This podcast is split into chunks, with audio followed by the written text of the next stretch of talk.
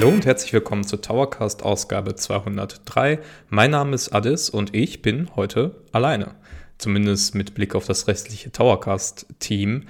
Das hat folgenden Hintergrund. Wir hatten eine sehr, sehr tolle Möglichkeit in der letzten Woche, beziehungsweise genau gesagt, ich hatte eine tolle Möglichkeit für ntower.de an einem Preview-Event teilzunehmen zu Sonic Frontiers, dem neuen Spiel von Sega, das am 8. November unter anderem für die Nintendo Switch, aber natürlich auch für alle anderen aktuellen Plattformen erscheint. Und im Rahmen dieses Preview-Events bin ich nach Hawaii geflogen. Ja, es klingt verrückt, es war auch ein bisschen verrückt. Dort hatte ich die Möglichkeit, mit Kolleginnen und Kollegen aus der ganzen Welt einen genaueren Blick auf das Spiel zu werfen. Ich habe ein Interview mit Takashi Izuka, dem Producer des Spiels, geführt. Und ich habe einen Kollegen dort getroffen und kennengelernt, nämlich den Micha, der unter anderem für Insat Moin tätig ist. Das ist ein Podcast, den viele von euch mit Sicherheit kennen, der sich Gaming-Themen widmet.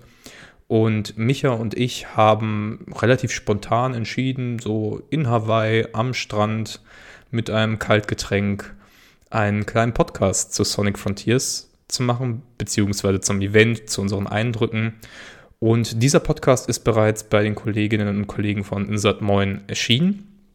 Und wir wollen euch den natürlich auch hier im Rahmen des Towercasts zur Verfügung stellen. Das heißt, ihr hört gleich die Anmoderation von Micha für den Insert Moincast und unser Gespräch dort. Lasst euch nicht irritiert vom schönen Wellenrauschen. Das ist alles Teil der Atmosphäre in diesem Fall. Und dort werden wir ausführlich das Spiel besprechen. In der kommenden Woche, beziehungsweise zum nächsten Mal, wenn wir den Podcast hier auf ntower.de ausstrahlen, geht es dann wieder mit der regulären Besetzung weiter. Aber wir hoffen erstmal, dass ihr viel Freude habt an diesem Preview-Podcast zu Sonic Frontiers, der in Kooperation mit Insat Moin stattfindet. Viel Spaß beim Zuhören.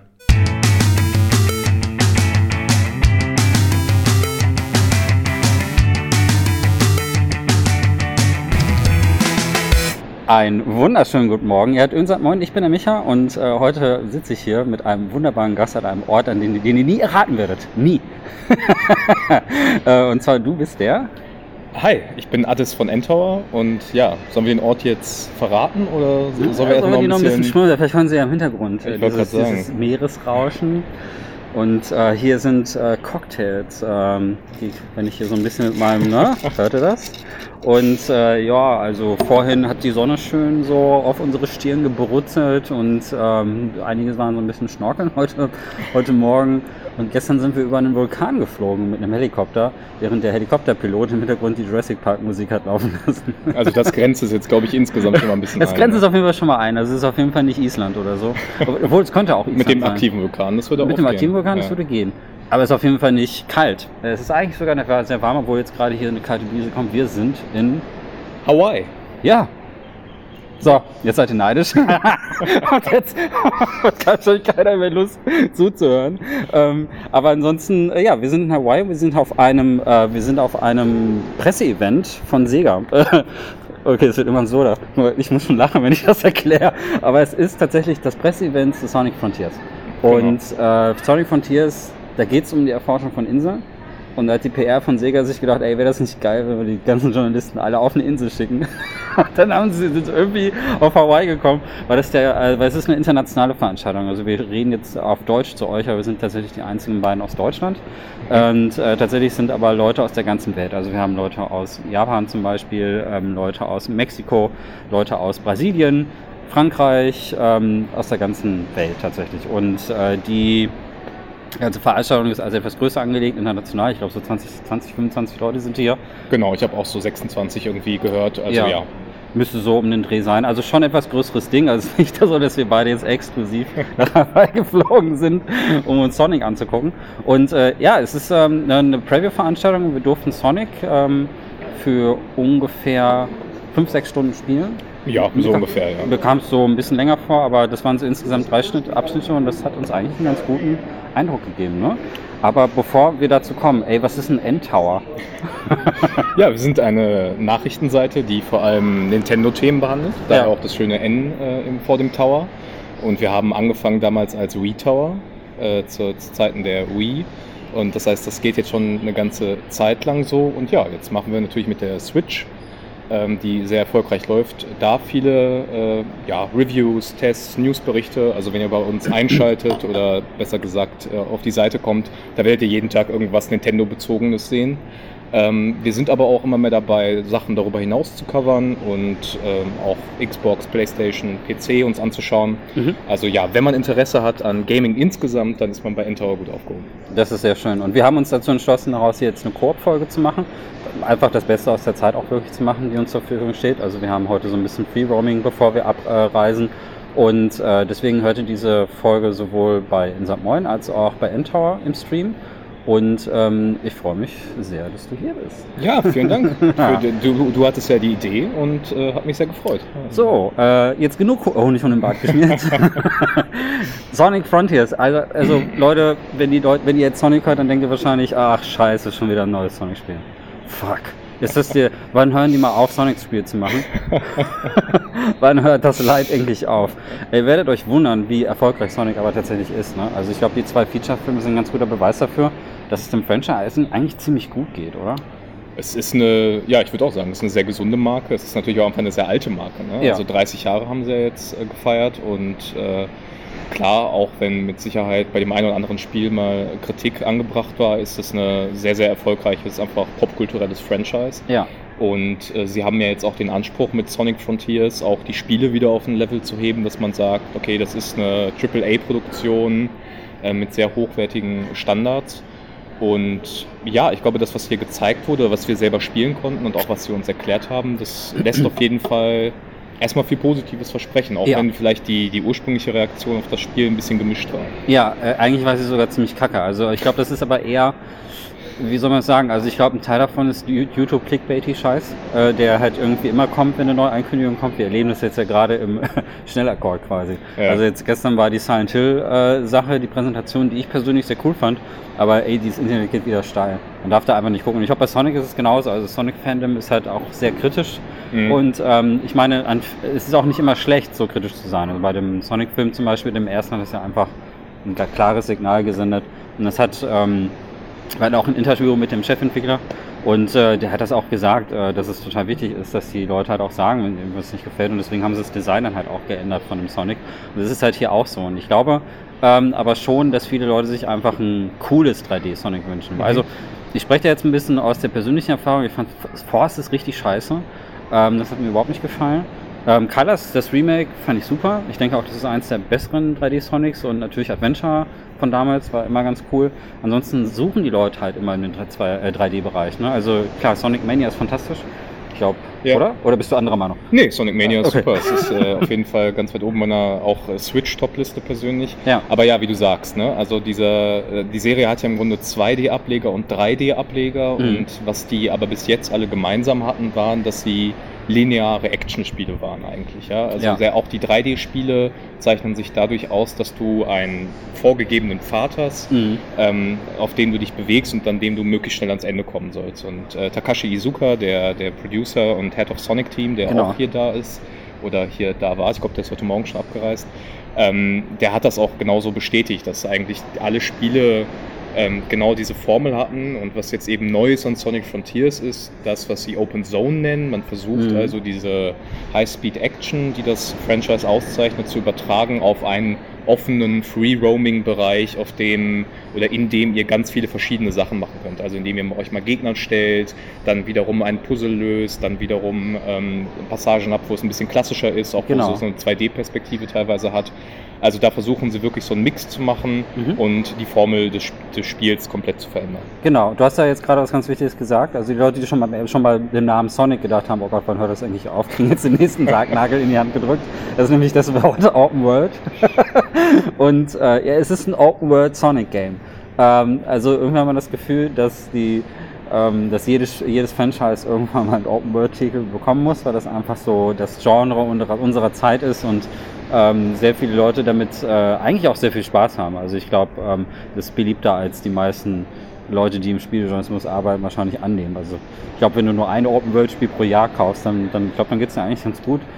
ja, da kannst du auch immer sagen, du kriegst was für dein Geld. Ne? Ja, ja, Aber genau. ähm, das ist ein guter Punkt. Also was, was sie ja immer wieder ansprechen, obwohl das jetzt ja auch, also wir haben das jetzt auch ein Open World genannt im Gespräch, hm. sie betonen ja immer wieder, dass es das nicht ist, sondern es ist eine Open Zone. Genau. Und die, die Idee dahinter ist eigentlich, dass so wie sie, also wie Sega und das Sonic-Team, äh, Open Worlds definiert, ist, sind das irgendwelche Spiele oder Spielereien, in denen es darum geht, so ein bisschen wie ein Adventure, wie ein Rollenspiel, halt so eine Welt zu erkunden genau. und da irgendwelche Quests zu erleben oder eine Geschichte zu erleben.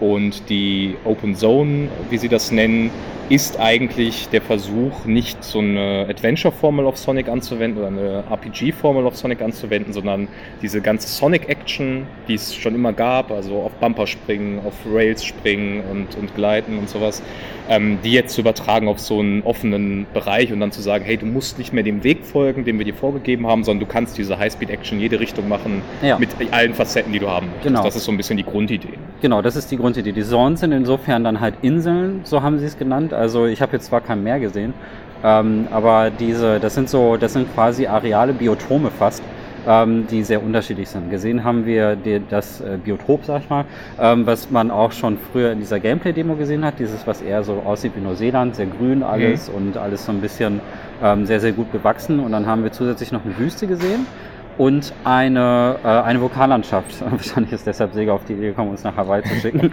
ähm, also, wo tatsächlich aber auch ein Vulkan ist, der, der halt wirklich, wo Lava wirklich rumfließt und so. Und das fand ich eigentlich ganz cool. Und ähm, äh, ich meine, das ist, glaube ich, so wirklich der Kern. Und das ist genau das, was ja tatsächlich funktioniert, oder? Also die, ähm, ich hatte nämlich, ich war nämlich extrem überrascht, wie gut dieses Konzept tatsächlich aufgeht. Weil so am Anfang ist man skeptisch, man fädelt so ein bisschen rum und es hat so die üblichen Sachen, die jedes 3D-Sonic hat. Also es ist äh, etwas sehr üble Clipping-Fehler und ähm, es ist, fühlt sich ein bisschen unsauber manchmal an und die Steuerung ist etwas gewöhnungsbedürftig und ist etwas seltsam am Anfang. Wenn man aber eine Weile hat und deswegen hat es echt Sinn gemacht, dass wir so lange an dem Spiel saßen und wirklich fünf, sechs Stunden am Stück spielen konnten, ähm, merkt man aber, dass dieses Konzept aber eigentlich doch ganz gut aufgeht.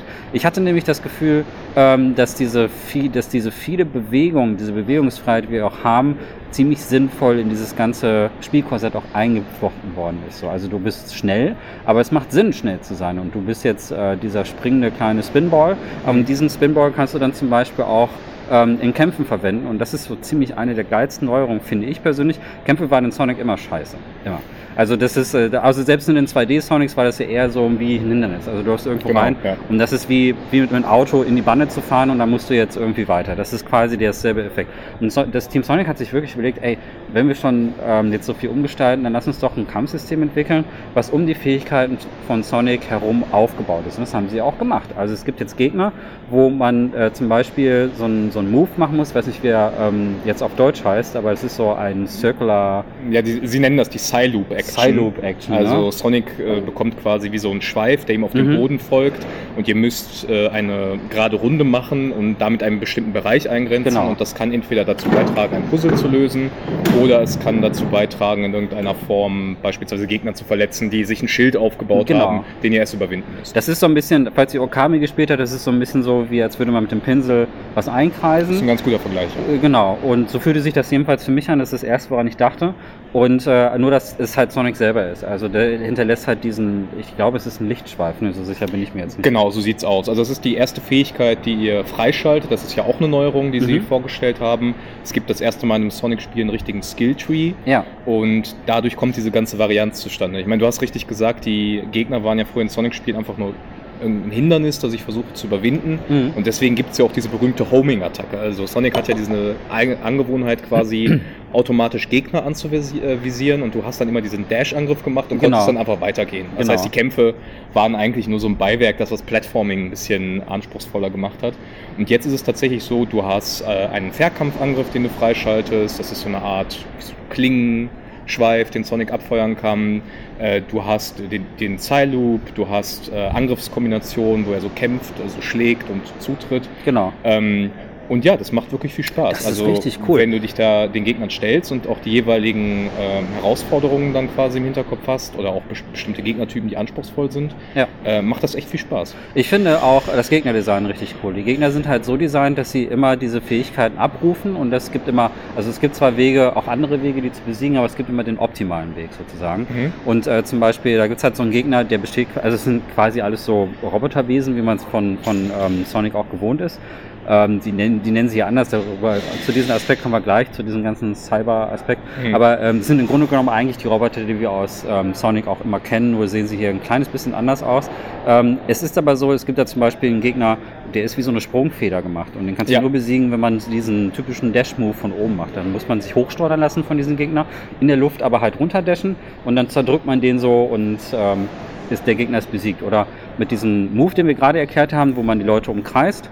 Ähm, wie heißt das nochmal? Circle Dash. Psyloop. Psyloop. Psyloop Action. Boah, ich und Namen, ey. Also die Psyloop Action ist, ähm, das ist ganz cool, weil dann kann man zum Beispiel ähm, halt auch also äh, Gegner einkreisen und dann verlieren sie ihre Deckung. Also es gibt so Gegner, die äh, turteln sich so ein, wollte ich jetzt gerade schon sagen. Also die gehen so in Deckung wie so eine Schildkröte, die sind halt quasi hinter so einem Block und die, du kannst diese Deckung nicht durchbrechen. Es sei denn, du machst zum Beispiel diesen, ähm, diese Psyloop Action und dann ähm, werden sie quasi aus dieser Deckung herausgeschossen, sind für eine kurze Zeit verwundbar.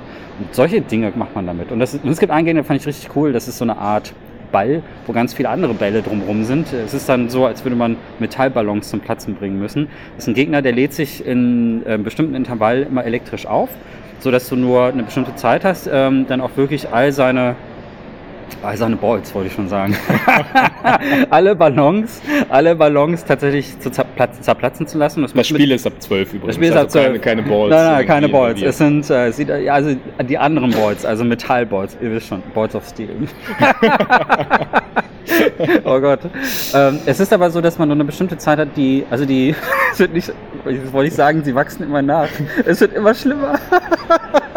also die, diese Balls kommen halt immer wieder zurück und du musst halt ganz, ganz schnell diesen Spin Dash, diesen Spin Attacken Move dann tatsächlich machen und ähm, sie, äh, äh, be- bevor sie auf und das, das hat richtig Spaß gemacht. Man muss quasi bis sich bis zu diesem Kern bis zum finalen Ball vorkämpfen, um den zu besiegen. Und das, das ist cool. Und so ging das die ganze Zeit. Mhm. Also jeder neue Gegner, es gibt äh, so eine Unterscheidung zwischen Standardgegnern, die, sind, die tauchen einfach irgendwie so auf und umkreisen dich manchmal, aber die sind meistens nicht so schwer zu besiegen. Die hat man eigentlich nach einer Zeit relativ schnell so, ne? die halten dich nur ein bisschen auf. Je nach Schwierigkeitsgrad muss man sagen. Also ich glaube, ähm, wir haben auf Mittel war es, glaube ich, eingestellt. Ich habe jetzt nicht umgestellt, aber ich habe gesehen, es gab noch leicht und schwer. Wahrscheinlich kann man sich das noch anpassen. Und dann gibt es Zwischengegner, die richtig cool sind. Also es gibt, äh, die sind immer so nach ähm, so nach japanischen Tropes so ein bisschen benannt. Äh, Sumo, ja, ja. äh, Ninja und äh, sowas irgendwie. Und die sehen dann auch so aus und dann kommt man so in so eine Quasi-Kampfarena rein. Also es gab, äh, man ist nicht richtig eingesperrt. Es war nur der Sumo, der einen richtig eingesperrt hat. Also ich weiß noch nicht, wie oft das vorkommt. Bei anderen Gegnern konnte man auch einfach abhauen. Aber sie waren so Zwischenbosse, wo du wirklich mehr Energie aufwenden musst, um die wirklich auch zu besiegen. Und da musste man sich auch wirklich genau überlegen, ähm, was mache ich jetzt, wie die Attack Patterns auch richtig beobachten. Ne? Das fand ich richtig cool. Ja, das sind die, ich glaube, sie werden Guardians genannt im Guardians, Spiel. genau. Und die Idee dahinter ist, wie du sagst, dass jeder dieser Guardians irgendwie von euch ein gewisses Angriffsmuster erfordert. Es gab einen, den fand ich sehr cool, der fliegt durch das Level und der hat so einen Schweif, den er hinter sich hinterlässt. Und du musst mm. erstmal überhaupt irgendwie einen Weg finden in dieser Open Zone äh, Area auf diesen Schweif zu gelangen, also Beispiel, indem du irgendwie ein Rätsel löst und damit dich dann hoch äh, katapultieren lassen kannst.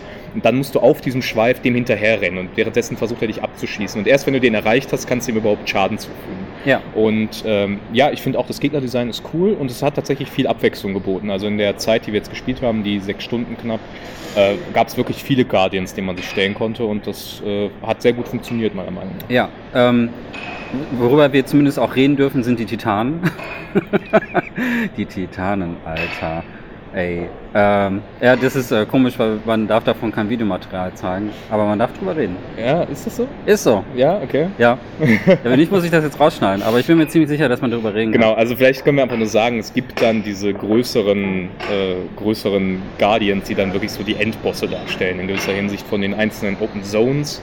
Ich glaube, das ist noch okay. Ja, Ähm, und die erfordern dann richtig viel. Ihr müsst dann erstmal, um überhaupt zu denen zu kommen und die verwunden zu können, auf dieser Open Zone Fläche der jeweiligen Insel diese verschiedenen Aufgaben lösen und ihr müsst vor allem auch Ähm, das haben wir jetzt noch gar nicht beleuchtet.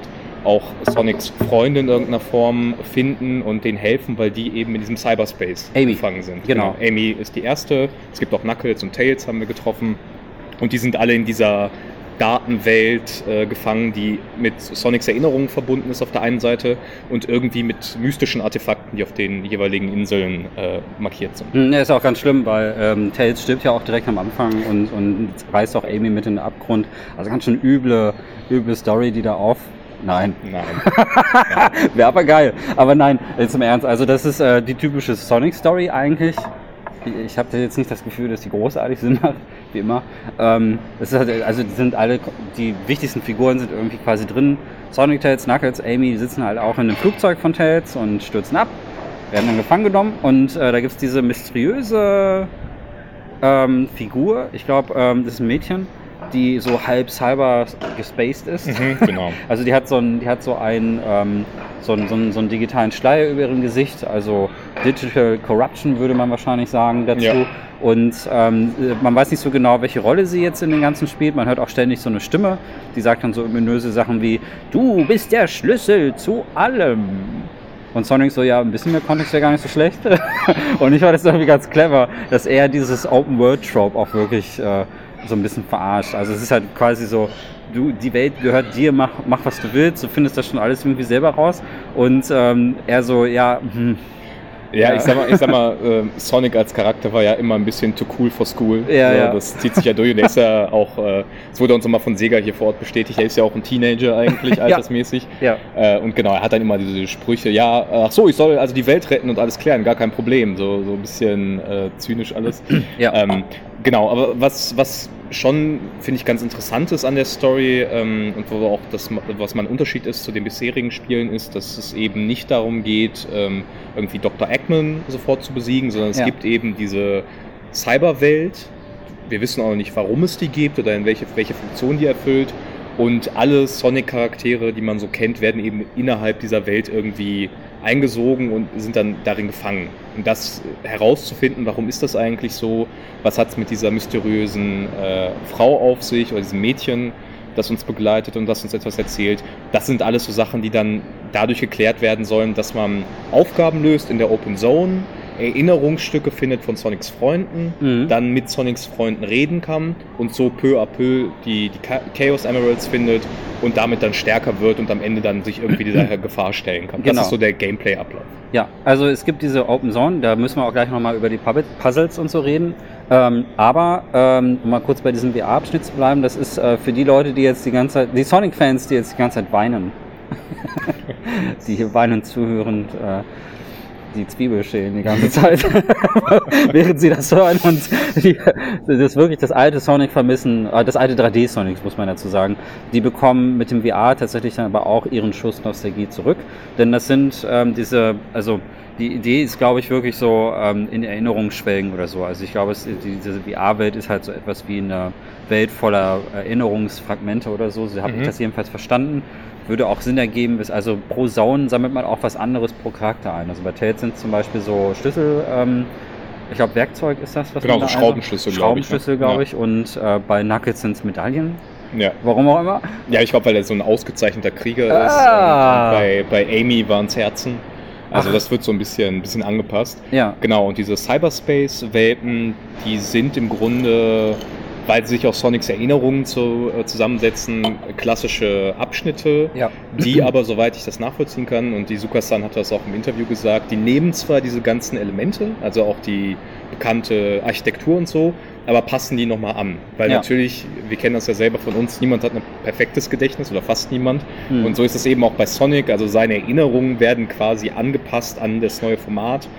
Aber er hat noch diese klassische High-Speed-Action-Herausforderung im linearen Design. Genau, und die sind so, die kann man sich so ein bisschen vorstellen, auch wirklich wie Arcade-Abschnitte, so würde Genau. ich die beschreiben. Also man ähm, kann diese Level, man kriegt so Aufgaben gestellt, äh, die sind eigentlich relativ einfach, sammle so und so viele Sterne ein, ähm, besiege die Stage oder ähm, erreiche das Ende der Stage in dieser und dieser Zeit und äh, da musst du eine bestimmte Anzahl von Ringen erreichen und so. Ähm, ich glaube, das war jetzt bei allen auch immer fast gleich. Und äh, wenn du diese ganzen Aufgaben erfüllst, dann bekommst du mehr von diesen, diesen Erinnerungsstücken und äh, Waren es Erinnerungsstücke oder was weiß ich? Genau, es gibt, es gibt, ja noch neben diesen Erinnerungsstücken diese Schlüssel. Schlüssel, genau. Die dann wiederum dafür gebraucht werden, die Chaos Emeralds freizuschalten. Genau. Also das sind, das ist, klingt jetzt vielleicht auf den ersten Blick äh, kompliziert, aber es gibt quasi für jedes äh, Puzzlestück in ja. der Welt so einen eigenen Schlüsselsatz. Und indem ihr die Welt erkundet, indem ihr diese Aufgaben löst, indem ihr diese Abschnitte absolviert, bekommt ihr immer unterschiedliche Schlüssel und wenn ihr genug Schlüssel von jeder Sorte zusammengetragen genau. habt, dann könnt ihr die Insel abschließen das Areal und dann wird die Story auch wirklich weiter genau. Gemacht. Ich war jetzt gerade mal überlegen, was bekommen wir nochmal für diese Level, aber ich glaube, es waren, es waren Schlüssel. Es waren so Schlüssel, ne? Ach, das waren die Schlüssel, also es waren ja. nicht die Erinnerungsstücke, das waren die Schlüssel, genau. Ah, ja, aber diese drei, ich glaube, das waren auch wirklich die drei Währungen, ne? Also mehr Währungen genau. gab es tatsächlich in der Welt auch nicht, was für ein Open-World-Spiel eigentlich relativ übersichtlich ist, genau. Und ähm, das ist eigentlich ganz cool, man kann das immer wieder von neuem versuchen und das ist eigentlich das 3D-Zeug, das man schon immer kennt. Ähm, das fand ich hier auch äh, relativ kompetent gemacht. Äh, die Musik ist wie immer geil. Also da kommt erstmal Psytrance, sehr Sonic-typisch. Und ähm, ich fand halt auch, also geil, ähm, fand ich halt eben halt auch, dass Team Sonic hat diesmal richtig viel Musik rausgehauen. Im Interview stellte sich heraus, dass der Soundtrack, der kommt wird später auf CD veröffentlicht, der hat sechs CDs. Sechs CDs. Sechs CDs. Ich sag, also habe ich schon gesagt, dass es sechs CDs sind? Es sind sechs CDs. Ich glaube, es waren fünf plus eins oder sieben plus eins. Ne? Es ist Wahnsinn. es ist geil. Also es ist wirklich, die, es ist die Dimension des Horizon Soundtracks. Das war der letzte große, sehr umfangreiche Soundtrack, der auch irgendwie sechs oder sieben CDs hatte. Und ähm, von dem zweiten Horizon, dem Forbidden West. Und äh, die, die, äh, das ist, also das ist für ein Sonic-Spiel eine echt gute Neuigkeit, weil ähm, die Musik ist ja so ein richtig tragendes Element für Sonic-Spiele. Absolut, ja. Ähm, wir hatten hier halt einen Tag, wo wir dann irgendwie auch auf einem äh, Trip waren. Äh, da war, wurde die Gruppe von Journalisten halt auch in so einen Shuttle gesetzt, auf so einem Helikopter Rundflug ne, über die Insel.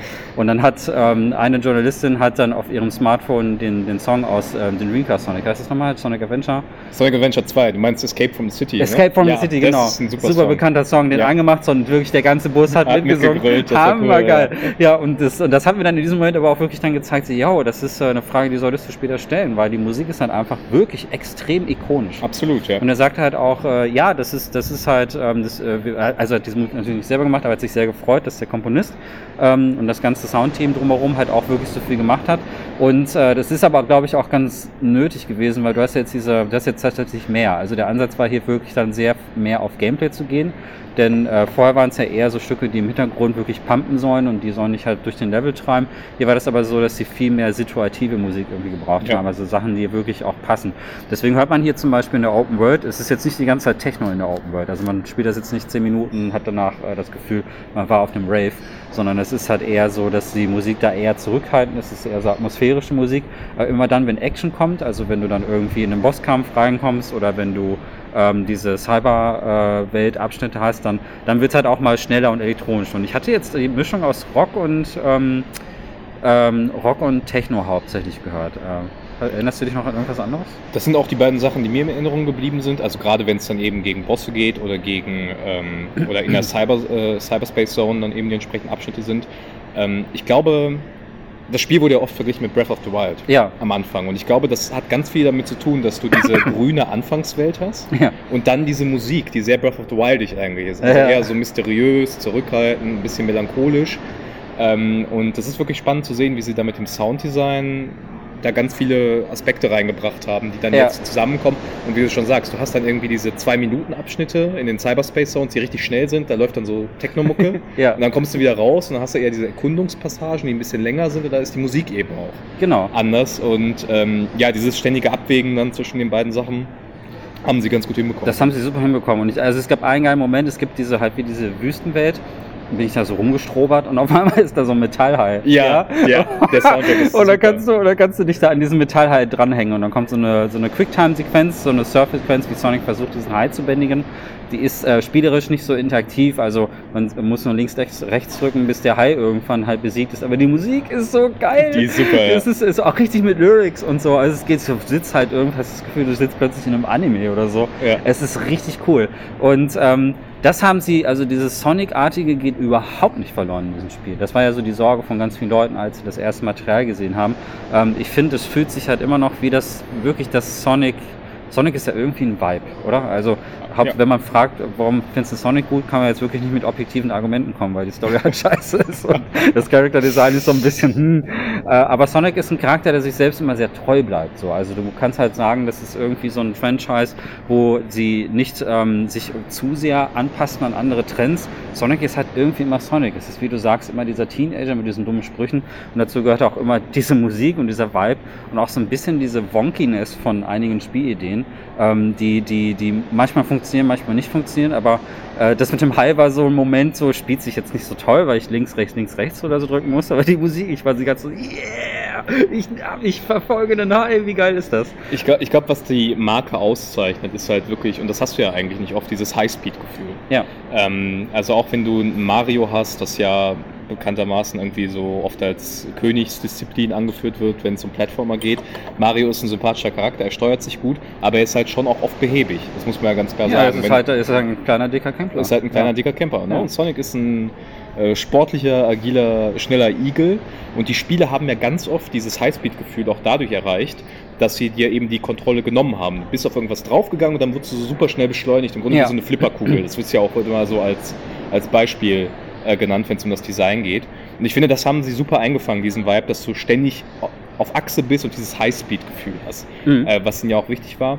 Und vor allem ist es so, dass wenn ihr Sonic-Fans seid, und das habe ich Izukas dann auch im Interview gefragt, ähm, werdet ihr in der offenen Welt, in der Open oder in der Open Zone, äh, immer wieder die Elemente er erkennen, die ihr aus früheren Spielen Ja. kennt. Die Bumper, die Rails, Genau. die verschiedenen äh, Sachen. Und er hat auch gesagt, dass sie eigentlich ursprünglich das alles weglassen wollten.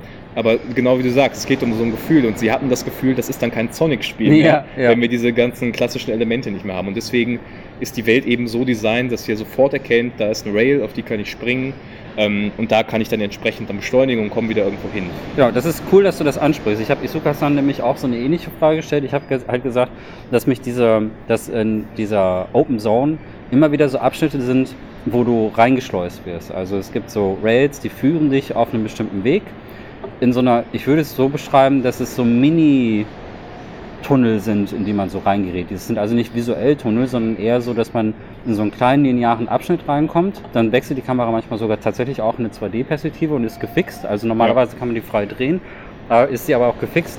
Und dann habe ich die Sukas dann gefragt, ist das vielleicht, ähm, ob sie da auch so diese Inspiration von dem früheren Flipper Sonic so ein bisschen mitgenommen haben. So fühlte sich das nämlich teilweise ein bisschen an. Dass man wie sich so freiwillig in so eine Flippermaschine reinschmeißt und diesen so als Sonic-Ball da durch die Gegend gesteuert wird und dann guckt, an welcher Stelle in dieser Open Zone komme ich tatsächlich irgendwie raus. So hatte ich das Gefühl. Kam, das, kam dir das auch so vor, oder? Ja, ich fand auch, dass das, äh, wie du sagst, ne, du hast diese, diese, obwohl es eigentlich sehr neu wirkt auf den ersten Blick, Mhm. wenn du die Spielwelt verstehst zu lesen und die ganzen Elemente, die du eben kennst, äh, dir zusammengesucht hast und dir erschlossen hast, dann kommt eigentlich sehr schnell so ein klassisches Gefühl wieder auf. Also ich glaube, wenn ihr Fans von, von klassischen Sonic-Spielen seid, Ja. müsst ihr gar keine Sorgen haben, was das Spiel angeht. Nee. Weil ihr werdet das alles wiedererkennen. Ihr werdet das auch alles wieder finden und ihr könnt große Teile des Spiels eigentlich mit dieser klassischen Action-Formel äh, abschließen. Was halt eben wirklich neu ist, äh, sind die Kämpfe, würde Ja. ich sagen. Die sind wirklich, die haben einen komplett anderen Vibe. Und du hast ja schon angesprochen, die Puzzle. Genau. Über die wir auf jeden Fall noch Genau, also die Bewegungsfreiheit offensichtlich, ne? also man kann jetzt rumlaufen. Das ist halt eben etwas, was bei Sonic, also ich erinnere mich an, doch, warte mal, das Sonic 06 hatte ja die offene Stadt. das ist auch eine Art Open Zone, wenn das zählt. Aber ansonsten gab es ja jetzt nicht besonders viel, ähm, besonders viel Bewegungsfreiheit und das ist halt wirklich neu. Aber Puzzle ist jetzt wirklich mal ein richtig gutes Stichwort. Ähm, das allererste Mal in Sonics langer Karriere als kleiner blauer, richtig flinker Igel, jetzt muss er mal denken. Und uh, das funktioniert. Da, Ja. ja, also ich war, wir waren echt, also ich war jedenfalls echt überrascht. Ähm, es sind jetzt keine, sind jetzt keine Mystaufgaben oder so. Ne? Also wir reden jetzt hier nicht von ähm, Rätseln, die Adventure-Fans irgendwie glücklich machen. Also ich denke, dann seid ihr mit Monkey Island oder so natürlich besser bedient. Aber für Sonic-Verhältnisse waren die Rätsel eigentlich erstaunlich gut, weil die sind halt auch wieder um seine Fähigkeiten herum gebaut. Die einfachsten Rätsel sind so Sachen wie, ähm, da ist ein Feld äh, oder da sind so mehrere Felder, so wie so ein Schachbrett aufgebaut und dann leuchten da bestimmte Felder auf und du darfst ähm, immer nur ein Feld jeweils berühren. Du musst irgendwie einen Weg finden, um all diese ähm, um all diese Platten dann ähm, zum Leuchten zu bringen oder eher das Licht auszuschalten. Das ist, glaube ich, umgekehrt. Ne? Genau, das ist Licht- quasi alles beleuchtet und ihr müsst dann Genau. einen Weg finden, wo ihr jeweils mit einem Schritt euch durch dieses Richtig. Feld bewegen könnt. Genau. Und das fängt erstmal relativ einfach an, um das zu verstehen. Ähm, obwohl das aber einfach designt ist, fand ich das zumindest in einigen Abständen schon ein bisschen anspruchsvoll. Ja. Also dann brauchte ich schon so zwei, drei Anläufe, um überhaupt zu verstehen, okay, ja. äh, wie, wie soll ich das jetzt eigentlich lösen? Muss ich da jetzt schräg rüber oder so? Ne? Das ja. ist dann schon, also das wird halt immer komplizierter. Ähm, ein anderes Rätsel, was ich sehr charmant fand, ist, da muss man äh, so Tetris-Blöcke runterfallen lassen. Hast du das gesehen? Ja, die, sind, die sehen auch wirklich aus wie Tetris. Die sehen also man, man, erkennt sie dann schnell. Die ja. kommen auch so runter wie Tetris-Blöcke. Also die kommen nicht so gerade raus runter, sondern so tick, tick, tick, ja, tick, so ja. schrittweise. Wirklich eine Hommage an Tetris noch eingebaut. Und da gibt es so eine Statue, die man nachbauen muss. Also man muss die richtige Reihenfolge finden, um diese Tetris-Statue nachzubauen. Ähm, das war zum Beispiel ein Rätsel. Ein anderes, manchmal sind es keine richtigen Rätsel, sondern eher so Challenges. Zum Beispiel, dass man so viel Schaden wie möglich machen muss oder man muss in einer bestimmten Zeit bestimmt, ein bestimmtes Ziel erreichen oder bestimmte Sachen auslösen. Ähm, äh, manchmal sind es auch wirklich Geheimnisse, also manchmal sind auch random irgendwie Sachen bei mir aufgetaucht, ähm, weil ich öfter diesen, diese Circle Loop Action gemacht habe, genau, ja. sind auch plötzlich, also ich habe das zum Beispiel um einen Baum herum gemacht und der Baum hat mir dann irgendwie Sachen rausgeworfen zum Beispiel. Und einmal sind plötzlich auch Dinge vom Himmel gefallen plötzlich. Das war dann dieses Roulette, das man aus manchen Sonic-Spielen kennt. Und wenn ich, ähm, da sind dann quasi die Sterne vom Himmel gefallen, so würde ich es beschreiben, so irgendwelche Steine. Und wenn ich äh, bestimmte Farben aufgesammelt habe, hat sich das Roulette dann auch die ganze Zeit verändert. Hattest du dieses Event? Das hatte ich auch und ich hatte es, glaube ich, in der Wüste, ne? Da kam es relativ da prominent kam es vor. mir als ja, ja da ist mir das erste Mal aufgefallen. Genau. Ja. Und das war richtig weird und das war auch weg, als die Sonne dann aufging, weil Tagnachwechsel gibt es natürlich auch, ist ja, halt Open ja. World, Open Zone. aber ähm, und Wetterwechsel und so etwas, aber das war irgendwie echt cool. Also man wusste manchmal auch nicht so genau, was passiert hier eigentlich. Ja, genau. Man muss sich da einfach so ein bisschen so, äh, wir sind also passend zu den Wellen im Hintergrund, go with the flow. Das ja. ist, glaube ich, auch ein ganz guter, äh, ganz, ganz gute Herangehensweise an, Weise an das Spiel. Ähm, ich finde, es lebt davon, dass du einfach Lust hast, mal nach links und rechts zu gehen. Dass ja. du einfach mal Lust hast, dieses Rätsel zu machen. Äh, oder du sagst eben, ich habe gar keine Lust auf den Kampf. Ich gehe jetzt erstmal in eine andere Richtung oder ich habe gar keine Lust auf ein Rätsel. Ich möchte jetzt lieber ein bisschen Action. Ähm, also dieser Spielplatz, der es eigentlich ist, der funktioniert, finde ich, für sich genommen ganz gut. Ähm, vor allem in der Kombination eben damit, dass der Charakter, den wir steuern, einfach schnell ist. Ja. Also ich finde, das ist auch etwas, was sie, was sie wirklich gut umgesetzt haben. Du kommst als Sonic, obwohl die Welt nicht so klein ist, äh, relativ schnell über die Karte einfach. Ja. Also dieses High-Speed-Gefühl, dieses äh, Free-Roaming, was es jetzt gibt, äh, das haben sie sehr gut umgesetzt, finde ich. Und insofern hast du da immer viel Varianz einfach bei dem, was du ja. machen willst. Genau, ich finde auch, dass die, bis auf ein paar kleine Sachen, über die wir gleich auch im Detail eingehen, aber ich finde insgesamt die Steuerung von Sonic auch echt gut. Und das, das wäre jetzt für diese Art von Spiel eigentlich eine Katastrophe gewesen, wenn die Steuerung nicht funktioniert hätte. Ähm, und sind wir ehrlich, es gibt 3D Sonics, wo die Steuerung auch nicht optimal ist. Und äh, in diesem Fall muss ich persönlich sagen, nach einer kleinen Eingewöhnungszeit, nachdem ich in den Optionen auch die, äh, das Y-Achsen invertieren gefunden habe, bin einer von denen, die müssen äh, oben unten vertauschen. Oh Gott, ja. ja, ja nee. sehr, da, da, kam die, da kam halt die PR-Assistenz rein und wollte mir ganz kurz irgendwie was zeigen so und dann so, what's happening here? ja, ja, ich, ähm, es ist Star Fox ist schuld tatsächlich. Ja, okay, ja, ja. stimmt. Also ich habe, äh, das war mein erstes Spiel, wo ich das aktiv gemacht habe. Das macht ja auch Sinn bei einem Flugzeug, dass ja, man ähm, ne, dass man halt oben und unten vertauscht so und aber das hat mich halt fürs Leben versaut, ey. Ich kann, ja, ich kann das gar nicht mit invertierter Stellung spielen. Ich bin ja auch ja. sofort, oh mein Gott, was geht hier? Bei, beim Maus, also wenn ich Maus, PC, äh, äh, Tastatur spiele, dann habe ich das nicht. Also dann ist oben auch wirklich oben. Ja. Wenn ich zum Beispiel, weiß nicht, einen Shooter am PC spiele, dann habe ich das Problem nicht. Aber auf Pads habe ich das grundsätzlich, ich weiß auch nicht, mein Gehirn kann es nicht umstellen. Ich habe am Anfang die ganze, ich dachte, ich habe die Option einfach nicht gefunden oder ich habe nicht kapiert, dass man da auch wirklich ins Menü rein kann und sogar Lokalisierungen und alles umstellen kann und so, weil ich ähm, ne, auch mal testen wollte, wie die Sprachen, da waren auch schon alle Sprachen irgendwie drin. Und äh, das, ja, äh, dann ging es aber wirklich gut. Also ich war, er steuerte sich schön direkt. Ja. Und, ähm, und das, das meine ich, äh, ich, das ist halt eben etwas, was man auf dem Footage nicht sieht. Äh, auf dem Footage sieht das nämlich alles scheiße aus. Es sieht nämlich aus, wie als würde Sonic irgendwie komisch mit der Welt interagieren und kollidieren und so. Hat aber einen Grund. Man versteht, sobald man das Pad in die Hand nimmt, versteht man, okay, das muss so sein, damit das überhaupt so vom Spielgefühl überhaupt funktioniert. Weil er geht ja hier zum ersten Mal überhaupt in seiner Spielkarriere über sehr unebenes Terrain. Du hast ja so Schrägen auch viel drin. Du mhm. hast halt äh, komplexe 3D-Objekte, mit denen er interagieren kann. Und es kommt manchmal vor, dass die Kollisionsabfrage ein bisschen weird ist. Also dass ähm, manchmal ähm, du das Gefühl hast, dass er nicht wirklich eine Plattform, ähm, dass er da so am Rand, an der Kante so ein bisschen abglitscht oder so. Aber es ist nicht weiter schlimm, weil insgesamt ist diese etwas freiere Interpretation der, der Kollision mit der Welt, die Interaktion mit der Welt eigentlich ein Vorteil für diesen sehr, sehr schnellen Charakter war. Ich hatte nämlich dann irgendwann das Gefühl, okay, ich habe hier wirklich die volle Kontrolle. Und äh, das sieht, der Umkehrschluss ist bei Spielen, wo es sehr viel Charakterkontrolle gibt und die dich nicht so sehr im Bahn lenken, die sehen halt weniger cinematisch aus. Mhm. Aber es sieht halt deshalb auch so ungefilterten Gameplay auch nicht gut aus. Es fühlt sich aber einfach gut an, es zu spielen. Absolut, ich äh, fand das auch. Äh, also den Charakter zu steuern ist einfach, macht Fun. Also Ja. ist einfach ein, ein gutes Gefühl. Ich glaube, eine Sache, die man einfach realisieren muss, ist, es ist ein Sonic-Spiel. Mhm. Und das sagen wir jetzt immer wieder, ne? das hat, hat einfach so bestimmte Eigenheiten. Ja. Und eine ist eben auch, dass ihr nicht einfach so überall klettern könnt. Also Ja. wenn ihr jetzt so einen Breath of the Wild Move machen wollt, ich renne jetzt hier einfach mal hoch. Nein, das ist zwar ein offenes Areal, aber Sonic kann jetzt nicht auf einmal äh, wie Link in Breath of the Wild das irgendwie komplett frei machen. Das Ja. ist eine andere Form von Freiheit. sondern es ist wirklich eher so, ich würde das beschreiben wie, du hast immer die Freiheit, deinen eigenen Weg zu gehen, Mhm. also den Pfad jetzt einzuschlagen, den du gerade interessant findest. Aber du hast nicht die Freiheit, irgendwie in irgendeiner Form, sag ich mal, komplett ohne irgendeine Vorgabe, ohne irgendwelche Kontrolle nach, äh, nach oben zu gehen oder nach links zu gehen, sondern Genau. du musst wirklich diesen Pfad finden. Ja, genau. Also äh, sobald man nämlich auf eine Rail kommt oder sobald man irgendwie ähm, halt in diesen, ich weiß nicht, in diesen Tunnel, den ich gerade beschrieben habe, reinkommt, dann fühlt es sich halt auch etwas linearer an.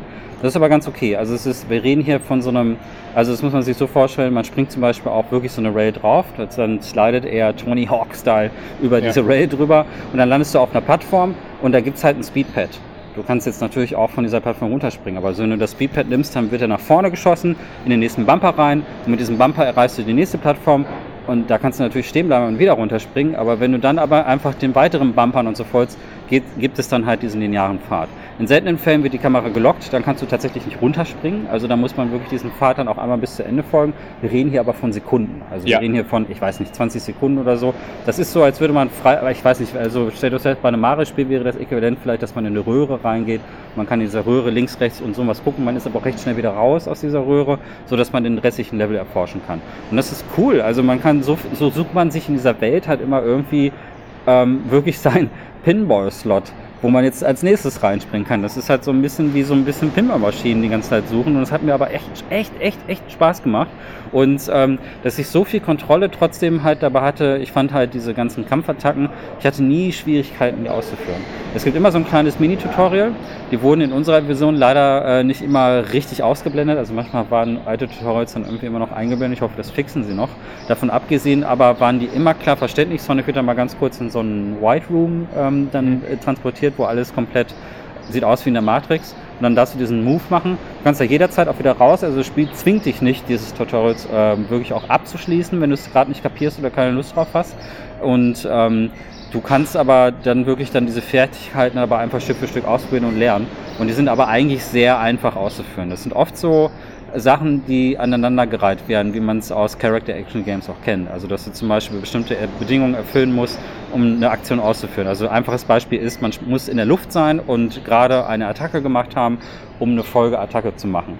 Und äh, so wird das dann Stück für Stück komplexer. Da gab es diesen super Ultraschall-Kick, würde ich jetzt sagen. Ja, wenn du mit RB auslöst Genau. ne, und dann mit der B-Taste. Aber dazu ja. musst du erstmal in der Luft sein, erstmal einen Angriff gemacht haben, dann wird Sonic nämlich kurz zurückgesteuert vom Gegner und wenn du in dem Moment die, die, die ähm, Schultertaste drückst, dann macht er diesen, also es sieht aus wie bei Chun-Li so ein bisschen. Ne? Mhm. Dann kommen so Schallwellen, er macht dann irgendwas mit seinen Beinen so, keine Ahnung. Äh, Es sieht cool aus. Sieht cool ich. aus. Also, Ja, es, ja, ich habe gerade Chun-Li mit Sonic verglichen. aber die haben beide ein blaues Kostüm. Also, ah, vielleicht sind die ja doch verwandt. Aber das ist, aber ich fand das richtig gut. Und das ist etwas, also es ist echt wenig geglitscht äh, im Vergleich zu anderen 3D-Sonics. Das Klettern hat nicht immer funktioniert für mich. Da bin ich oft ähm, am Anfang zumindest runtergefallen, weil ich das nicht so richtig diese Stellen gefunden habe, wo Sonic auch sich wirklich dranhangeln kann. Ähm, davon abgesehen, aber doch äh, ziemlich gut. Ja, ich glaube insgesamt, also die, die Performance fand ich war gut, auch die, die Ja. Präsentation. Es ist kein, äh, es ist glaube ich kein Spiel, das einem die Kinnlade jetzt runterfallen wird. Es überzeugt eher mit seinem Design und mit dem, Ja. mit dem Gameplay-Gerüst. Sieht finde ich, ganz schick aus. Zumindest wir hatten jetzt die PC-Version, da wird man natürlich nochmal schauen müssen, wie das auf den einzelnen Plattformen dann aussieht. Speziell für, für Endtower ist natürlich die Switch-Version nochmal Genau, die ne? hatten wir jetzt, äh, da hatten wir jetzt leider keinen Zugriff drauf. Da muss mhm. man halt eben schauen, wie die Übersetzung ist. Ähm, ein Problem, das das Spiel tatsächlich hat, ist, äh, es gibt Pop-ups. Aber hallo. Also das, Aber ist, das muss man schon sagen. Ja. Äh, wir haben es jetzt ja viel gelobt und auch viel positiv hervorgehoben. Äh, ein, eine Sache, die besser geworden ist, ich habe schon mal früher eine Version des Spiels gespielt, das haben auch andere Kollegen gesagt, es, die, manche Elemente ploppen einfach mal so ein bisschen auf.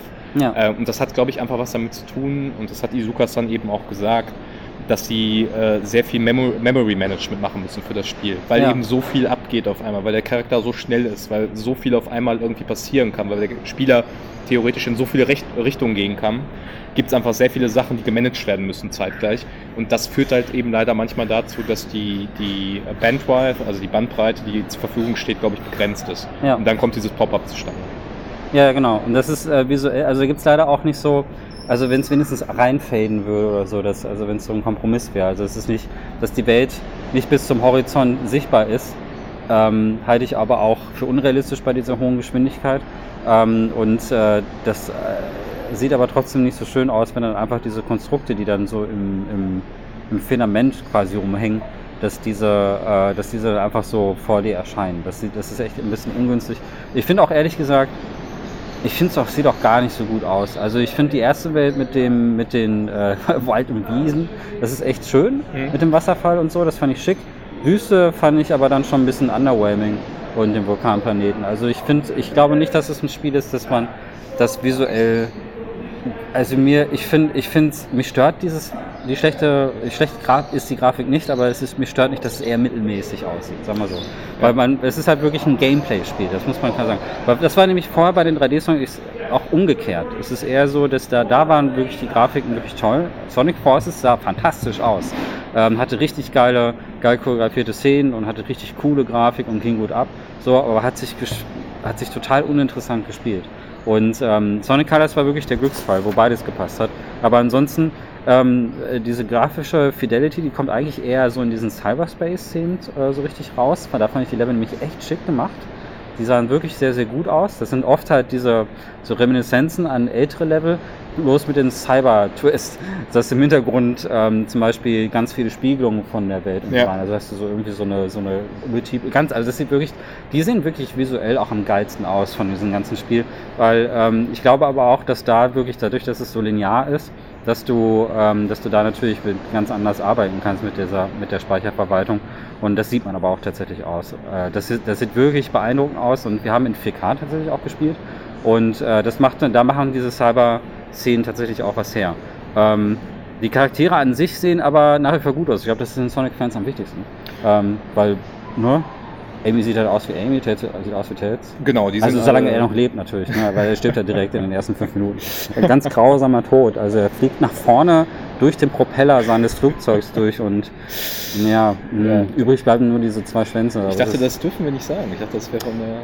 Ja, ja wir, wir, breaken jetzt einfach den, das Embargo. ja, wir haben ja schon, also ja, und Amy wird von so einem Titan zerstampft. Nein, nein, nein, nein, nein, Jetzt, jetzt machen wir mal hier. Wir ja hier nein, jetzt mal im Ernst. Also das ist, ähm, nein, die sehen wirklich gut aus, die Charaktere. Die Charaktere sehen gut aus. Du hast ja. gerade schon gesagt, in den Cyberspace Zones, da merkt man einfach, Sonic Team schafft es, wenn sie diesen, diesen, die klassische Formel haben, wo sie volle Kontrolle haben. Ja. Das ist wirklich beeindruckend. Das Audio, sieht cool sieht super aus. Also da kann man ja. wirklich nicht motzen. Ähm, was die Welt angeht, ich glaube, was, was mir gefallen hat oder warum ich da erstmal eigentlich ganz positiv eingestellt bin, ist, als es die ersten Demos gab oder den ersten Blick auf das Spiel. Ja. Da wirkte das alles ein bisschen so, äh, das waren so Sprüche, die dann rumgingen, ach guck mal, da hat jemand Sonic in eine UE äh, Tech-Demo gesetzt. Ja. So, weil das alles noch nicht so ganz zusammengepasst hat. Ich finde, wenn man es selber spielt, wenn man diese Gegner mal sieht, wenn man diese Ruinen sieht, wenn man dann die Landschaften sieht, wirkt das kohärent. Ja. Also ich hatte jetzt nicht das Gefühl, das passt gar nicht zum anderen oder es wäre irgendwie grob, äh, grob vermischt. Ähm, aber klar, das Spiel hat einfach, es äh, hat ja auch eine sehr, sehr große Bandbreite, die sie abdecken ja, wollen, ja, von Switch bis High-End PC. Ähm, und da merkst du einfach, sie haben da Kompromisse gemacht bei dem Detailgrad der Landschaften, sie haben Kompromisse gemacht bei, äh, bei, ja, bei, bei der Konstruktion der Welt, dass sie eben nicht zu viel auf einmal irgendwie darstellen genau. können. Ähm, Insofern wird es in der Hinsicht kein, kein Blockbuster werden. Nee. Aber äh, insgesamt finde ich, ist das eine, eine, Präsentation, wo das Gameplay glänzen kann. Und Total. darum geht es ja. Darum geht es, darum geht es, das muss man wirklich sagen. Also ein kurzer Kommentar an die Leute, die das mit der Tech-Demo gesagt haben also die Zuhörer von Endtower wissen es nicht, die in St. Moiner schon, aber ich bin Dozent für Game Design. Ich habe auch selber Spiele gemacht und das ist Bullshit. Das ist Bullshit. Das ist wirklich schwer, so, so eine Art von Spiel zu machen. Also wenn ich hier sitze und es sieht schlecht aus, heißt es nicht, dass ich nicht riesen Respekt dafür habe, was die gemacht haben. Es ist ultra schwer. Also ich bin super gespannt auf die Switch-Version. Das wird der Horror. Äh, das darauf zu optimieren. Also ihr müsst ja auch überlegen, das ganze Spiel hat ja auch dann mehrere äh, Schussprofile, an die das dann später rausgeoptimiert werden soll. Das muss ja dann wahrscheinlich auch noch auf der ersten, ich weiß mir nicht sicher, ist das Cross-Scan? Kommt das noch auf ist der Cross-Scan, also PS4 kommt das also und wirklich Xbox dann, One. Kommt, kommt, das dann wirklich noch auf der allerersten Xbox One raus? Ja, auf der uh. 2013, wie heißt die, VRC oder so? Ja, ja, diese, dieses Fernsehen. Genau, dieser ja. der äh, Videorekorder. Ja. Und auch natürlich die Base 4, äh, PS4, die hatte zwar ein paar Vorteile, aber ist ja, ja. schon abgehangen. Überleg mal, überleg mal, für viele, wie viele Systeme die das optimieren müssen. Ähm, das wird bestimmt nicht leicht. Also äh, diese Pop, äh, diese Probleme, die wir gerade beschrieben haben mit dem Pop-Instance, so ich denke auch auf den älteren Plattformen werden die auch bestehen bleiben. Ich sehe durchaus eine Chance, dass man das auf PC und auf ähm, äh, äh, den größeren Konsolen, größer sage ich schon, den neueren, dass man das da auch noch optimieren kann, weil da einfach mehr ähm, von mehr Performance-Budget tatsächlich übrig bleibt. Es ist aber so, dass äh, bei den älteren Konsolen werdet ihr das aber auf jeden Fall sehen. Also Switch struggelt ja jetzt schon. Ähm, es, ist ja, also dass Bayonetta 3 da überhaupt noch für rauskommt, ist ja schon so, what? Ähm, und oh, Breath of the Wild kommt 2 kommt ja auch noch. Und das erste war ja auch nicht gerade. Das sind aber natürlich beides Spiele, die davon profitieren, dass sie Exklusivtitel sind. Ja, genau. Das heißt, die, äh, die, die Mannschaft dahinter, die kann sich voll auf diese eine Plattform konzentrieren. Dann kann man natürlich auch nochmal mehr rausholen, mehr anpassen. Ähm, klar, es ist eine große Herausforderung. Wie gesagt, wir sind da sehr gespannt. Wir werden das natürlich auch ausführlich testen. Ja. Äh, wir werden äh, versuchen, oder es ist auch schon eigentlich sehr relativ sicher, dass wir verschiedene Versionen diesmal uns auch anschauen können für das Spiel. also nicht nur die Switch-Version, sondern auch für die Xbox ja. äh, Series. Und ähm, ja, das ist einfach eine sehr große Aufgabe, die sich da gestellt haben. Man muss jetzt schauen, wie dann am Ende tatsächlich das Endprodukt auf allen Plattformen aussieht, ja. bevor man da, glaube ich, so ein abschließendes Urteil. Genau, da müsst einfach abwarten. Also es gibt ja auch wirklich überraschende äh, Switch-Ports. Also ich denke da jetzt nur so an andere Open-World-Spiele, Open-Zone-Spiele. Äh, zum Beispiel No Man's Sky ist ja jetzt auch auf die Switch portiert worden. Das ist jetzt einfach ein ähm, etwas suboptimaler Switch-Port. Andererseits, wenn du nur eine Switch hast, manchmal ist es den Leuten auch scheißegal. Weißt du, manchmal sagen die, ey, Hauptsache ich kann halt irgendwie mal No Man's Sky oder sowas spielen. Vielleicht ja. ist es denn, also, und vielleicht gibt es aber auch Sonic-Fans, die sagen, ey, ich, ich habe eine große Konsole und spiele es auch gerne auf einem großen Fernseher, aber ich habe auch einfach ganz gerne das Spiel auch gerne mit dabei. Vielleicht äh, einfach um die. Ich, ist es ein echt gutes, mal eben zwischendurch eine Stunde reinzocken Spiel, finde ich. Ähm, also ich muss äh, sagen, dass ich so nach diesen fünf, sechs Stunden hätte ich, habe ich schon eine Pause gebraucht. Mhm. Also da war ich so ein bisschen äh, überdrüssig, hatte jetzt keine Lust mehr danach zu suchen habe jetzt aber zwei Tage später schon wieder Bock. Also ja. ich, ähm, das ist, ich glaube, das ist ein ganz gutes Fazit, weil ich und das trifft auch ganz oft relativ viele Open World Spiele oder Open Zone Spiele zu. Ich sage immer wieder Open World, aber äh, sagen wir mal Spiele mit einem etwas offeneren Areal. Ähm, äh, wenn es, äh, es gibt Spiele, die spiele ich an und nach, dann habe ich nach drei, vier Stunden keine Lust mehr. Und dann gibt es äh, ganz selten auch mal so ähm, offenere Spiele, äh, so etwas wie Horizon würde mir einfallen oder Ghost of Tsushima, die finde ich so gut, dass ich da auch wirklich drei, vier Tage am Stück spiele und nicht aufhören kann. Aber die haben auch, muss man fairerweise sagen, eine sehr aufwendig erzählte Geschichte. Bei Sonic habe ich so dieses Gefühl, okay, jetzt habe ich genug, Jetzt würde ich aber ganz gerne dann doch das eine nochmal ausprobieren und dann doch noch das eine ausprobieren. Und ich würde Sonic doch ganz gerne jetzt im Skilltree weiter nach oben pushen und jetzt noch mehr von diesen Fähigkeiten freischalten. Man sieht ja auch immer diese ausgegrauten Felder, dass da irgendwie noch mehr geht. Und es motiviert mich. Also auch wenn ich jetzt eine Pause gebraucht habe und erstmal genug von dem Spiel hatte, ich hatte, habe aber dann doch heute Morgen gedacht, eigentlich freue ich mich richtig auf diesen Release ähm, weil ich dann mir noch mehr, mehr Zeit nehmen kann, weil ich dann mehr ausprobieren kann.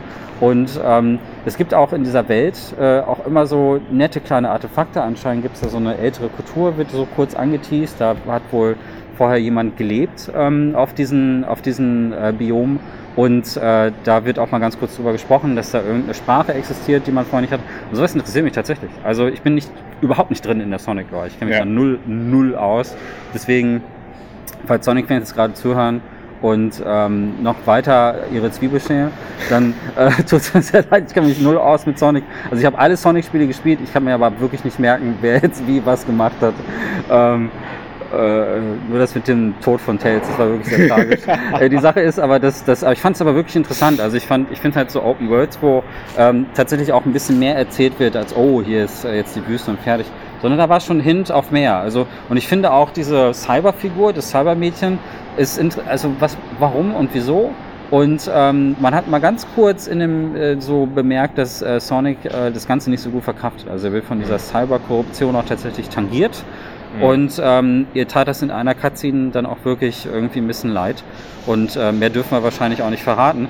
Aber das äh, ist schon interessanter als die meisten Sonic Stories, die mir jetzt einfallen. Also ähm, ohne dass es jetzt zu einem cinematischen Erlebnis wird ist jetzt kein Uncharted oder so, hatte ich aber schon das Gefühl, dass die Story diesmal auch ein bisschen interessanter ist bei den ganzen anderen. Und ähm, auch, dass, dass Eggman nicht der Hauptbösewicht ist, jetzt hier, also zumindest jetzt am Anfang, der will wohl irgendwas machen. Man sieht überall seine Überreste, er hat ja immer seine, seine Raumschiffe und so mhm. und seine Forschungsstationen, die sind in diesem Biom auch verteilt, aber wird selber in diesen Cyberspace reingesackt. Mein Tipp wäre jetzt, das haben wir nicht gesehen, ist jetzt wirklich nur, ich rate hier, aber ich glaube, dass man ihn dann irgendwann auch befreien muss und vielleicht wird er dann doch am Ende zum Villain. Wer weiß. Gut, das ist gut möglich. Ne? Also ja. ich, ich äh, würde das auch so sehen. Ich finde, das Mysterium funktioniert. Ja. Zumindest so weit, dass es äh, das, das trägt. Und ja, ich glaube wirklich, das äh, ist ein ganz guter Punkt. Auch, also das, das hat ja sowas Arcade-haftiges. Ne? Mhm. Auch diese Cyberspace Zones, die haben ja auch am Ende so einen Score, den man erreichen kann. Und da bin ich auch zum Beispiel ganz oft mal zwei, dreimal reingegangen, weil ich den ja. Perfect Score haben wollte. Genau. Und ich glaube, so wird es auch in der Open Zone sein. Gar nicht, dass man sagt, boah, ich will jetzt diese Story unbedingt erleben und ich spiele jetzt irgendwie zehn Stunden am Stück, um irgendwie zu wissen, was nee. passiert. Ich glaube, das, das wird das Spiel nicht leisten können. Aber es hat einfach genug Spaß gemacht bei jedem seiner Einzelteile, dass man immer mal wieder Lust hat, glaube ich, so ein, zwei Stunden zu spielen, vielleicht mal auch eine längere Session, vielleicht mal eine kürzere Session, je nachdem, wo man gerade ist. Ähm, und ich, ich glaube, so zum Thema Richtung äh, Fazit und so abschließende Bemerkung, ich glaube, es passt alles. Ich glaube, ja. das ist ein, ist ein rundes Paket, wo man eben auf ganz viele Kleinigkeiten nochmal schauen muss im Einzelnen, wo man sagen muss, äh, was ist interessant. Aber äh, Izuka-san hat ja auch gesagt, das soll jetzt der Grundstein sein für das, was mit Sonic passiert in der Zukunft. Und ich glaube, dass sich äh, Fans auf was Schönes freuen können, dass ihnen sehr vertraut vorkommt und Neulinge vielleicht mal einen Zugang zu Sonic finden, äh, auch wenn das gar nicht so ihr Charakter ist oder ihre, ihr Genre, weil ähm, das einfach ein sehr einzigartiges Spiel ist, finde ich. Obwohl ja. man sagt, irgendwie man hat Open World Fatigue oder man hat schon viel schon gesehen. Ich kann wirklich sagen, das haben ja auch ganz viele Kolleginnen und Kollegen hier gesagt, das ist wirklich mal was anderes. Ja, das ist cool. Also ich finde die neue Richtung auch cool. Also ich bin ähm, super gespannt. Ähm, und ich finde halt diese, diese Chelsea, die das Spiel zu Beginn bekommen hat, finde ich ungerechtfertigt jetzt, wo ich das halt gespielt habe.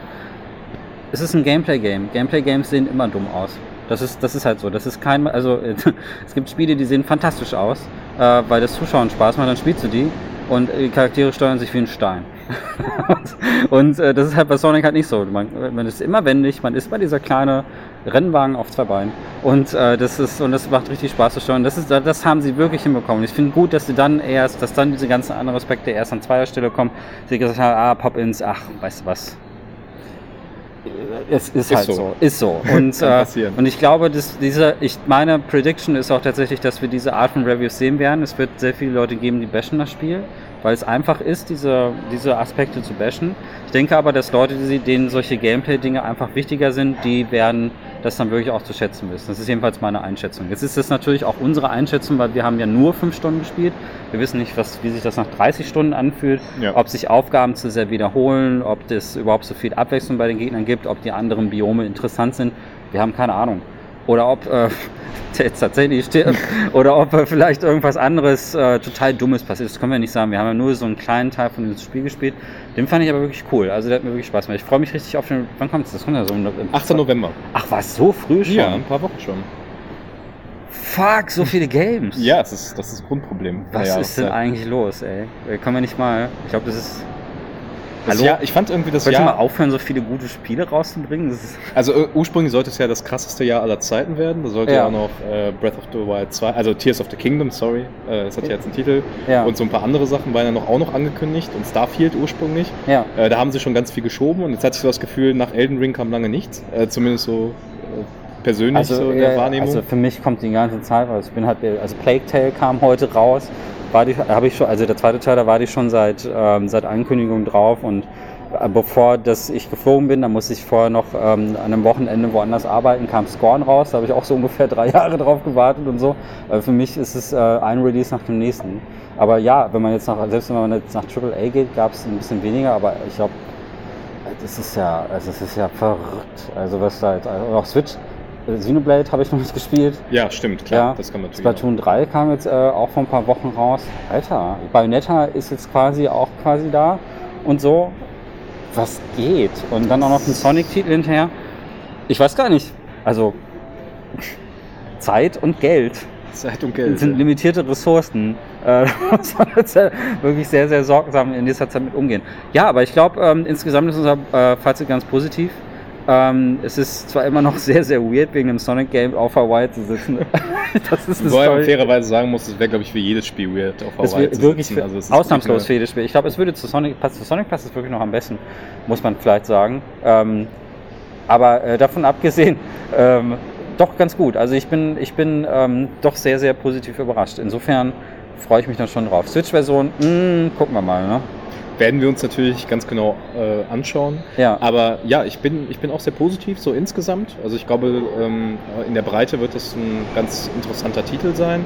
Es wird, glaube ich, wie du schon richtig gesagt hast, äh, jetzt nicht mit einem Elden Ring oder mit einem Nein. God of War so in der tut aber auch kein Sonic. Nee. Irgendwie spielen, weil das einfach nochmal ganz anders konzipierte Spiele sind. Ich glaube aber, dass sich Sonic-Fans auf ein wirklich schönes, rundes Erlebnis freuen können. Ich glaube, dass das Spiel das Potenzial hat, eben zusammen auch mit dem Film und dem Ganzen, was so um die Marke herum passiert, äh, Sonic wieder nach vorne zu bringen. Also in die, in die erste Reihe, auch spielerisch. Äh, und da warten ja Fans auch ganz lange auf was wirklich Neues. Ne? Also Mhm. Sonic, Sonic Force, das müsste ja das letzte gewesen sein. Das ist jetzt auch schon einige Jahre her. Wenn ich das Colors Remake Wenn man jetzt das mal, kann, das, ja, Genau, genau, das würde ich jetzt mal ausklammern, weil es Ja. ja. ein relativ klassisches Remaster-Remake war. War tatsächlich Force das letzte? Wow. Und Ja. äh, also zumindest von Sonic Erinnerung. Mania war ja ein, ein Fanspiel quasi, wo Stimmt. das Sonic Team mit, mit externen zusammengearbeitet hat. Genau. Also es ist wirklich lange her, dass äh, Sonic Team als großes Entwicklerstudio was präsentiert. ja. Und ich bin da sehr, sehr gespannt und auch erstmal sehr positiv. Hm, ich auch. Ich, ich, äh, wenn ihr die so rumfuchteln hier die ganze Zeit hört, es gibt so eine richtig penetrante Fliege, die ganze Zeit hier rumfliegt. Und ähm, da unser Cocktail jetzt alle ist und wir jetzt den nächsten Cocktail bestellen müssen oder irgendwie Kaffee oder sowas, Man hat es schwer, ne? ah, das ist so schwierig. Bitte, äh, bitte keine schlechten Reviews Ja, hinterlassen. ja, die, also nee, die Scheiße ist ja, dass das tatsächlich das Embargo äh, zwei Tage nach dieser Aufnahme fällt und jetzt müssten eigentlich alle erstmal nach Hause fliegen. Unsere Flüge sind auch gar nicht so. Also ihr denkt, ha, diese Schweine sitzen auf Hawaii. Aber wir sind aber tatsächlich äh, 22 Stunden geflogen insgesamt. Ich muss dann auch noch mit dem äh, Zug zwei Stunden fahren, äh, bis Das ich zu kann Hause auch bin. 22 Stunden dauern, je nach Je, Zustand der je, je, Deutschen je Bahn. nach Zustand der Deutschen Bahn kann das auch recht lange dauern. Ich, äh, ich, also ich bin gut 24 Stunden auch unterwegs äh, und im Flugzeug schlafen ist selbst mit Noise Cancelling Kopfhörern tricky, ähm, die ich unbedingt gleich noch aufladen muss, fällt mir ein. Und äh, das ist, äh, ja, also so leicht ist es nicht. Und wenn man dann zurückkommt, muss man noch ganz schnell vor dem Embargo nochmal alle Materialien zusammenstellen. Und ähm, ich bin hier halt auch für IGN Deutschland, also jetzt nicht für in St. Moin tatsächlich, das nehmen wir halt quasi nur nebenher auf. Ähm, aber diese, äh, das ist ja pff, ein ganzes Video dazu raushauen. Mal sehen, ähm, wie vigilant ich tatsächlich nach diesem langen Flug bin. Ähm, aber bis dahin, äh, sag doch mal kurz so zum Schluss, äh, wo findet man dich? Äh, ja, also ihr findet Enter unter enter.de, das ist relativ äh, straight. Wir haben auch Social Media Plattformen, auf denen ihr uns folgen könnt. Äh, wir bringen einmal wöchentlich den Towercast raus, in der Regel jeden Sonntag. Da machen wir im Wechsel, da haben wir zwei Teams. Einmal ein Team, das eher aktuelle Themen behandelt. Äh, das sind Dennis und Felix und ich mache einen Retrocast alle zwei Wochen zusammen mit äh, meinem Kollegen Flo. Ja, also schaut gerne vorbei, guckt euch das an äh, und ja, wir freuen uns. Oh, hab mich so gefreut, hier zu sein, Micha. Ja, vielen Dank. Und Danke für die Leute, die jetzt vielleicht diesen Stream bei Enter hören, also in St. Moin, ich glaube, die meisten kennen in St. Moin, ähm, aber die, wir sind seit zehn Jahren schon am Start. Ich wollte gerade sagen, ihr seid ja in der Podcast-Szene ganz. Ich, da- deswegen habe ich jetzt gar nicht gefragt, wo man Ja, findet, aber vielleicht gibt's, ja, nein, ach Gott, ähm, um Gottes Willen. Äh, aber vielleicht gibt es ja ein, zwei Leute, die von Insa Moin auch nichts gehört haben. Und äh, ja, es ist ein Wortspiel auf Insa Coin, natürlich. Und äh, diese, äh, wir haben auch einen Patreon und so. Also das ist ein Patreon-finanzierter Cast, der lebt davon, dass wir, ähm, dass wir halt äh, unabhängig operieren können und deswegen auch immer sagen können, ähm, äh, ob wir was scheiße finden oder nicht. Ähm, also der Tod von Tales ist zum Beispiel auch ein Riesenskandal. Und äh, die, die, die, die Sache ist, dass äh, äh wir finden uns unter insammoin.de. Ähm, wir haben jeden Sonntag eine freie Folge. Ich würde diese Folge jetzt aber tatsächlich auch freischalten, weil sie auch bei euch auftaucht und so. Normalerweise ist es so, dass wir aber äh, so äh, die Folgen, dass die, die innerhalb der Woche kommen, die sind für unsere Patrons gemacht. dann haben wir immer so eine freie Sonntagsfolge. Und da könnt ihr auch so ein bisschen ähm, reinhören, was wir so machen. Ja, und das mache ich zusammen mit dem Manu, der Nina und äh, der Anna.